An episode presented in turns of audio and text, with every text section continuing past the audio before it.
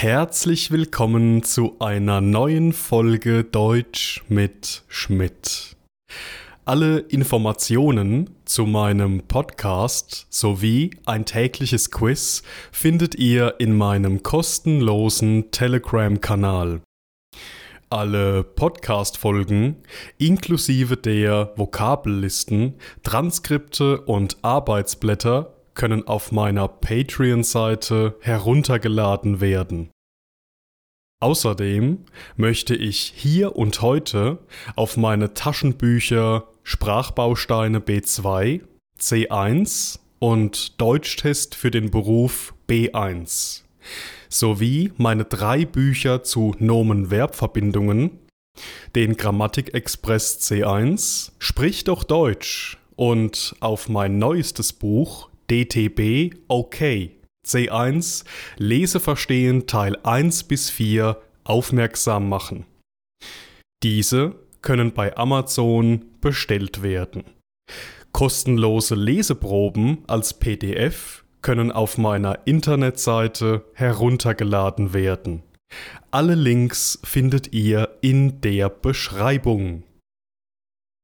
Heute geht es in meinem Podcast um die Wörter Übergeben. und Übersinnlich. wir starten.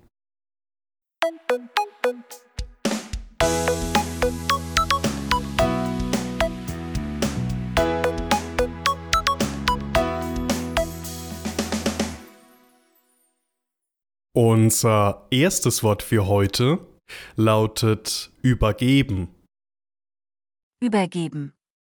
Übergab. Hat übergeben. Am Ende des Schuljahres übergab der Klassenlehrer stolz den Schülern ihre Abschlusszeugnisse. Übergeben. Übergab. Hat übergeben. Herr Müller von der Geschäftsführung hat die Projektleitung an Frau Schneider übergeben. Übergeben. Übergab. Hat übergeben. Die gefälschten Produkte wurden zur weiteren Untersuchung an das zuständige Zollamt übergeben. Übergeben. Übergab. Hat übergeben. Die vielen Kurven und Loopings waren für Stephans Magen einfach zu viel, denn direkt nach der Achterbahnfahrt musste er sich übergeben. Übergeben. Übergab. Hat übergeben. Übergeben ist ein nicht trennbares Verb, das in vier verschiedenen Bedeutungen verwendet werden kann. In unserem ersten Beispielsatz geht es um den letzten Schultag eines Schuljahres. Genauer gesagt, für einige Schüler um den letzten Schultag an dieser Schule. Denn hier hat der Klassenlehrer seinen Schülern voller Stolz ihre Abschlusszeugnisse übergeben. Das bedeutet, dass er ihnen die Zeugnisse ausgehändigt, überreicht oder einfach nur gegeben hat. Am einfachsten könnte man übergeben in dieser Situation wohl wirklich mit dem Verb geben übersetzen. Allerdings wird übergeben, wie in diesem Beispiel, häufig für seltene, besondere, wichtige oder nicht alltägliche Anlässe, wie eben ein Schulabschluss, eine Feier oder eine Zeremonie verwendet. Herr Müller von der Geschäftsführung hat die Projektleitung an Frau Schneider übergeben. Lautet unser zweites Beispiel mit unserem heutigen Verb übergeben. Das bedeutet, dass der Geschäftsführer seiner Angestellten Frau Schneider die Leitung, also die Verantwortung an einem wichtigen Projekt übertragen hat. Wir verwenden jemandem etwas übergeben, in diesem Kontext in Situationen, in denen wir anderen Personen etwas anvertrauen, im Sinne von eine Aufgabe anvertrauen. Das besagt, dass wir einer anderen Person vertrauen, dass sie die Aufgabe verantwortungsbewusst, pünktlich und zuverlässig erledigt. In unserem Beispiel hier hat Herr Müller volles Vertrauen darin, dass Frau Schneider die Aufgabe der Projektleitung zufriedenstellend erfüllen wird. Der dritte Beispielsatz handelt von gefälschten, also illegal kopierten oder nachgemachten Produkten, die zur weiteren Untersuchung dem zuständigen Zollamt übergeben wurden. Das bedeutet, dass die Polizei beispielsweise am Flughafen einen Koffer beschlagnahmt hat, in dem einige Markenprodukte waren, von denen allerdings auszugehen ist, dass sie nicht echt sind. Daher wurde der gesamte Koffer an das zuständige Zollamt übergeben oder ausgehändigt. Wie auch im ersten Satz kann man jemandem etwas übergeben, hier einfach nur mit geben übersetzen. Jedoch trägt es in diesem Kontext die Bedeutung von etwas einer gerichtlichen Instanz oder einem Amt, wie zum Beispiel dem Zollamt, geben, damit sie sich um die Angelegenheit kümmern. Und unser letzter Beispielsatz spielt in einem Freizeitpark. Dort wollte Stefan unbedingt mit der neuen Achterbahn fahren, die vor ein paar Wochen eröffnet hatte. Gesagt, getan. Nach der wilden Fahrt voller Loopings und Schrauben und Kurven war ihm allerdings sehr übel und er musste sich übergeben. Sich übergeben ist eine andere Art zu sagen, dass sich jemand aus Übelkeit oder Unwohlsein erbrochen hat. Das viele hin und her und rauf und runter war für Stephans Magen wohl einfach zu viel. Wichtig ist hier, dass Übergeben immer mit dem Reflexivpronomen im Akkusativ verwendet wird. Also, ich übergebe mich du übergibst dich und so weiter.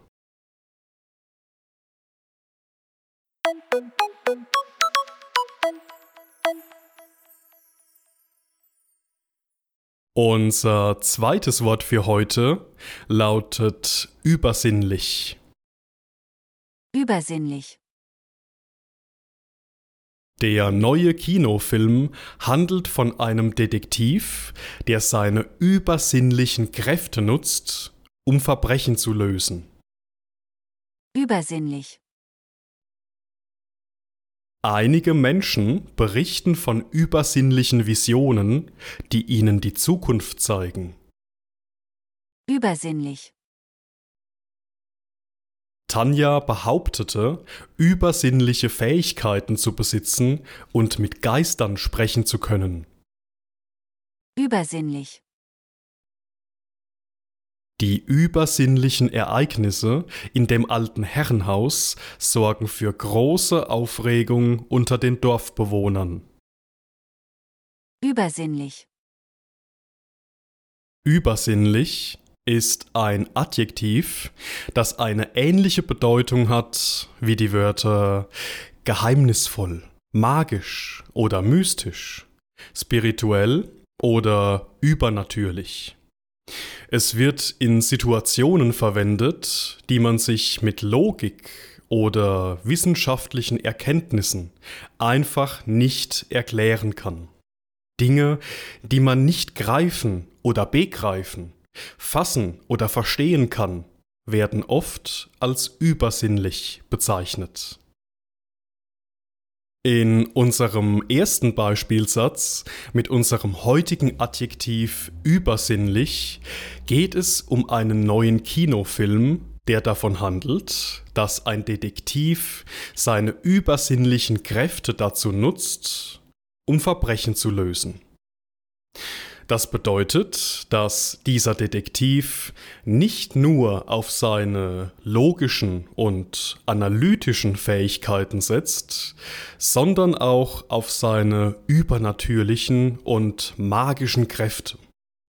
Dadurch ist er den Verbrechern immer einen Schritt voraus und kann die Fälle, also die Verbrechen, mit Leichtigkeit aufklären.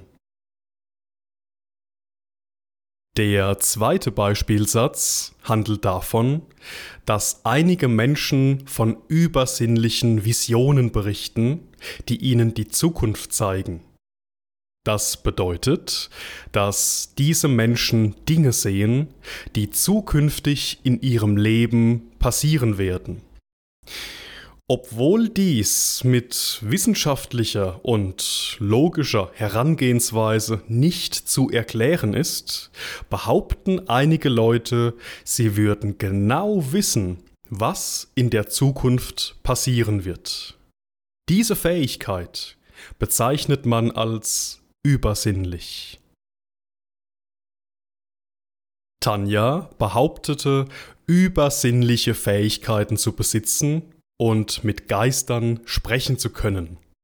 Lautet unser drittes Beispiel mit unserem heutigen Adjektiv übersinnlich. Auch hier geht es darum, dass Tanja der Meinung ist, besondere mystische oder geheimnisvolle Kräfte nutzen zu können, die sie mit Geistern sprechen lässt, man möchte Kontakt mit seiner vor vielen Jahren verstorbenen Großmutter aufnehmen. Laut Tanja ist das überhaupt kein Problem, denn sie hat die übersinnliche Fähigkeit, mit Geistern zu kommunizieren. Und in unserem letzten Beispielsatz geht es um seltsame, komische, merkwürdige und mysteriöse Ereignisse in einem alten Herrenhaus. Obwohl dort seit Jahrzehnten niemand mehr wohnt, hört man Geräusche. Die Fenster öffnen und schließen sich wie von Geisterhand. Das Licht geht an, das Licht geht aus, und das, obwohl der Strom schon lange abgestellt wurde. Diese unheimlichen, gruseligen und übersinnlichen Ereignisse verängstigen die Dorfbewohner verständlicherweise sehr.